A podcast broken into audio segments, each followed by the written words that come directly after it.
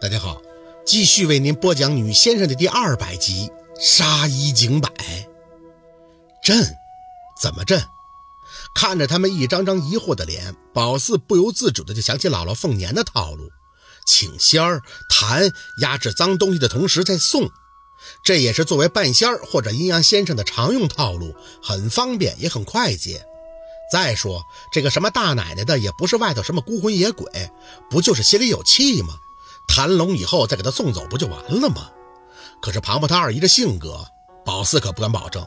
送走这一回，他下一回是不是还会被脏东西欺负呢？以前姥姥也是在村里看事儿，他不出村送走的脏东西也知道太岁在哪儿，谁敢回来闹腾啊？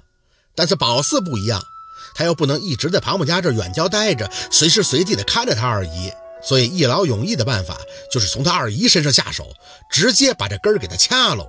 以后你就不会再遇到这种糟心的事儿了。宝四的话一说完，屋里的人都没吱声了。过了半晌，二姨夫才惊诧诧地询问：“行吗？为什么不行啊？”宝四反问他：“解铃还须系铃人，大奶奶的事儿小，我这回可以给答对走了。可是二姨这根儿还在这儿呢，那谁能保证她以后呢？”提了提气，宝四继续开口说着：“二姨夫，胖是我最好的朋友，这事儿我大可以中规中矩地给您办利索了。”但是为了以后您家的家宅太平，所以我才出了这个主意。虽然是下策，但是很有用。怎么办？我听你们的。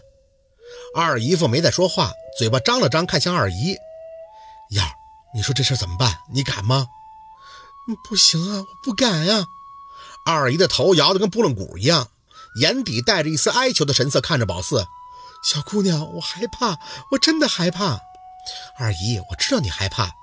宝四轻声的劝慰。可是你想没想过，就是你害怕，所以才一次次的遇到这种事情。如果你真的是对人家不敬了，人家找你麻烦，这是你活该。可是你是无心之过呀，这钱也送了，念也念叨了，为什么还不放过你呢？可是我要是那么对他，不就是不尊重长辈了吗？宝四看着二姨哆嗦的嘴唇，有些无奈的叹气。唉，我们当然要尊重长辈了，可是人走了就各归各路，到哪里都要讲个理字。不管是活人还是死人，这么欺负人，不就是倚老卖老吗？二姨有些犹豫，宝四再接再厉的继续出口。还有最重要的一点，就是脏东西总找上门，会耽误家运的。远的不提，庞庞大哥知道您这回身体不好吗？他不知道。二姨连连的摇头，我没敢告诉他，怕他担心。宝四嗯了一声，凑到他耳边小声的言语了一阵。二姨的眼睛瞪得大大的看着他，真的。当然了，这种事儿如果经常发生，那您的身体只会越来越不好，家运衰败，最后妨碍的那就是子嗣。话故意说的重了点但是事实，谁家摊上一个隔三差五中邪的，那后人能消停得了？关键是二姨这样的人少遇，她有点像若君的体格，骨弱体弱，容易招邪。可人的性格分先天后天，若君跟二姨最大的不同就是若君是外柔内刚。他骨子里的拧，没人能比。拧也可以理解为狠。通过童倩倩那事儿就能看出来了，他无波无澜的就把人家孩子给掏出来了。这事儿二姨能干得出来吗？若君绝对是蔫巴有主意的，也就是常人所形容的那种不叫的狗才咬人。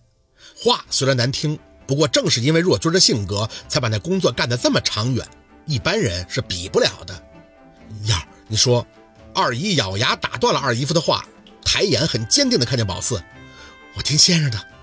宝四的嘴角微微一牵，这就好办了，吩咐二姨去准备东西。还是那句话，先送，要是送不走，他还闹，那咱按照我说的来。二姨夫点头，行，那我媳妇不会有啥事儿吧？她也不会骂人呀。宝四没多说什么，只是看了二姨一眼。二姨，此举是为了你自己，也是为了庞庞哥。二姨垂着眼，手用力地抠着自己的毛衣，重重地点头。出来的时候，庞爸还在跟那个叫林大爷的在掰扯。俩人一见宝四，还有些纳闷宝四啊，这么快就完事儿了？”宝四轻轻地笑笑：“都安排完了，先回去吧。”这么快看好了？这个林大爷很惊讶。庞庞在旁边接茬：“要是顺利的话，我二姨明天就没事了。”说完，他拉着宝四的手就紧了几分。知道他是在替他二姨紧张，林大爷感觉不可思议，看着宝四还要多问，庞爸有些不耐烦：“恁咋那么好心儿呢？跟俺有什么关系？赶紧回家吧！”推搡着把林大爷弄出门，不一会儿又颠着的跑回来：“咋安排的呀？”庞叔，明儿个你就全明白了。一个劲儿的解释也挺累的。二姨夫出来送，走到门口的时候，宝四抬手就把这些对子还有桃枝全扯了，一脸正色的继续嘱咐：“晚上记得把大门打开，让他大大方方的进来。你看不着，但是二姨会看到的。让二姨不要怕，就跪在房门里边烧纸就行。大奶奶能进院子，但是进不了屋子的，在盆里烧纸，嘴里该道歉道歉。烧完以后，你把纸灰倒到院子里。要是他不走，那再按我说的来。”庞爸听的是云里雾里。二姨夫却连连的点头，那怎么知道大婶子走没走啊？宝四吐出口气，哎，二姨会知道的，她能跟他说上话。您的任务，就是陪着二姨，要是有问题，放心，我就来了。二姨夫点头，满眼无奈的叹气，哎，要是真闹一通，那以后俺家媳妇就不会再招这些东西了吧？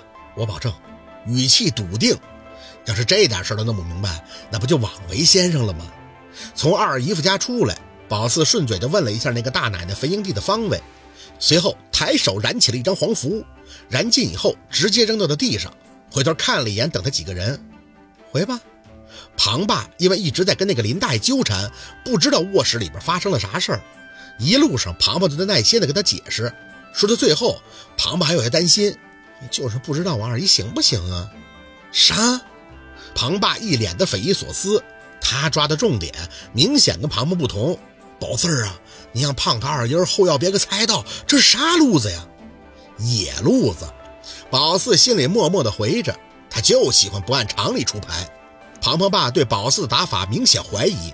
宝四儿啊，不是叔不信你啊，叔老信你了。就是爸哈，俺真是不了解恁二姨那个人呀，他连杀鸡他都不敢啊。我跟你婶子结婚了二十好几年了哈，我从来就没听他说过一句脏话呀。那身格的。就那性格，一般人是比不了啊。对呀，就是因为性格太好了，所以才总被脏东西惦记。如果性子烈的，咱就不说泼妇了，就是比较各色的那种人，有谁听说那种人老被脏东西磨了？除了自己家能进来的内鬼，外边的最不会得罪的就是厉害茬子。